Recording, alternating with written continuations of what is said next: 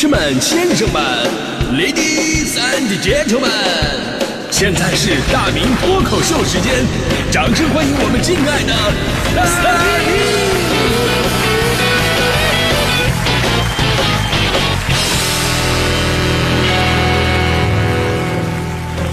明！好，欢迎各位来到今天的大明脱口秀，我是大明。大伙儿都知道啊，大明脱口秀这么多年来风靡全球啊，核心竞争力就是免费两个字嘛，对不对？但是在这样一个时代，却显得跟各位格格不入。那，昨天有数字统计嘛，说现在呢，我国的直播用户规模已经达到了六点一七亿，而直播主播的账号累计已经超过了一点三亿了。而主播最终的归宿呢，无外乎两个字儿嘛，流量变现啊。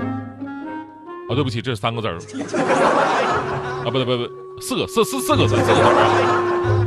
我的水平代表了大部分网络主播的文化素质啊。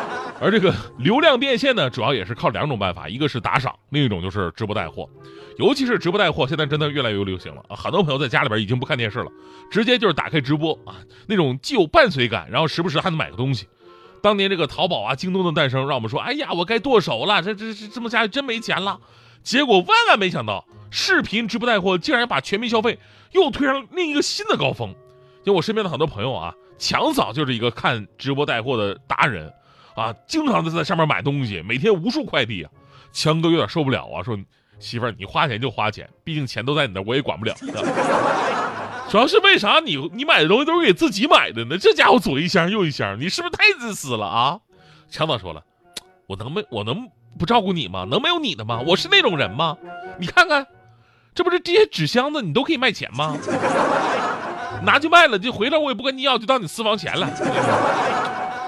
哎呀，强嫂真的是太大方了。于是呢，在大家伙的消费支撑之下，主播带货行业真的是一片欣欣向荣。只不过有点别扭什么呢？就是最开始你关注这些主播，只是觉得哎呀，他们的内容你觉得能够让你解压，或者让你能够看到不一样的人生。不过久而久之，你会发现，你关注很久的旅游类的主播，最后开始卖起了茶叶；你一直点赞的探店的吃播，然后自己开起了厂子，卖上了大猪蹄子；你特别喜欢的那些非常有个性而且桀骜不驯的鄙视世俗的摇滚乐手，开始卖起了乐器；甚至你认识的一个朋友或者亲戚或者同事。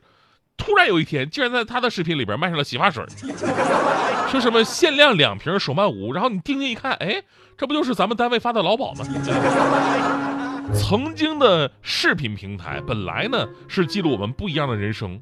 结果发现人生基本还是一样的，只是带的货不一样而已啊。于是呢，短短一段时间呢，你可以看到这些主播的一个变化啊。在视频里面，这些主播买的劳斯莱斯库里南已经远远大于库里南本身在中国市场的保有量了。所谓穷玩车，富玩表。至于手表方面，劳力士都已经不是什么值得炫耀的爆款了，基本上都得是理查德米勒这种亿万富翁的入场券才行啊。看着满屏不同的有钱人，同样是主播的我们，只能用四个字来形容。君子固穷，真的是穷的太坚固了。我们现在啊，每次啊看到我的搭档大迪同学陷入彷徨的挣扎，我就在想啊，大迪同学一个女孩子，一个人在北京打拼，同龄的女孩子已经有的在大别墅里边卖着两千块钱的梵克雅宝，还有的在高级会所里边跟大家伙推销四千块钱的爱马仕铂金款的包包，是吧？但是大迪却坚守在自己的岗位上，贫贱不能移，对不对？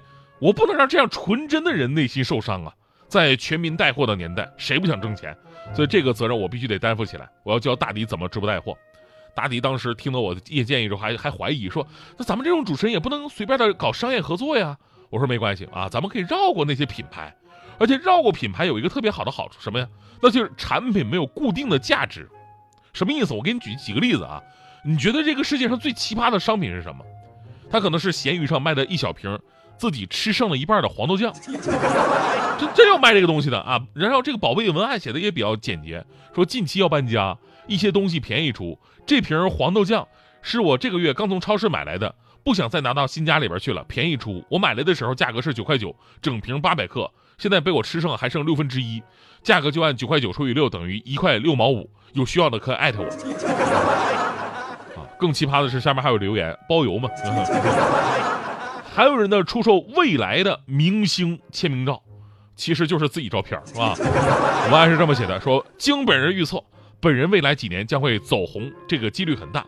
再加上本人经常虔诚祈祷，我相信我必能红，所以明日之星啊！所以现在提前出售本人签名或者签名照，一毛钱一张啊！咱，咱咱说这些也都是有成本的。你要是说觉得，哎，我再想把这个成本压低一点，一点成本都不想出的话，那你可以考虑卖空气。嗯、卖空气并不是开玩笑，呃，现在已经有了那个呼伦贝尔草原空气罐头了嘛，对吧？一罐要卖好几块钱。就这，我跟你说，人家在空气界那一点都不算贵。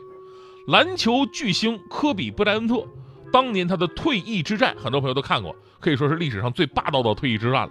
科比在他人生最后一场比赛当中，竟然狂砍六十分，而且率队是逆转了对手。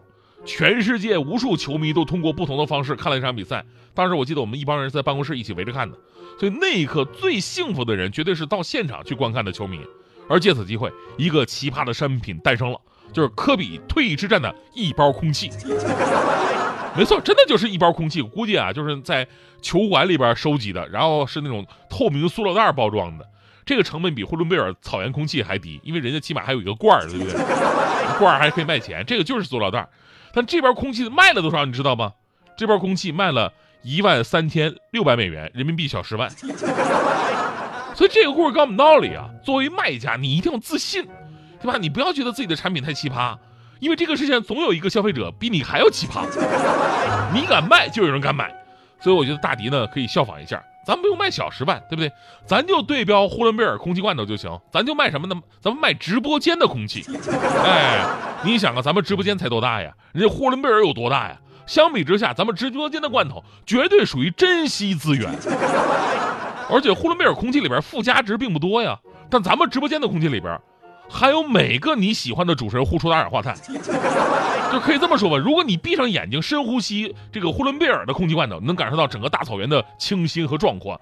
那么你闭上眼睛，深呼吸我们直播间的空气罐头，就能感受到被十几个主持人紧紧围住的那种令人窒息的安全感和包裹感，甚至还能感受到我们的声音在你的旁边的空气当中回荡 啊。反正呢，这个文案我已经编得差不太多了。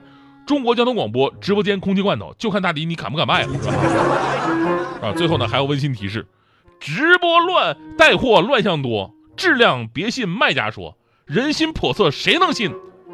还是央广女主播。角落。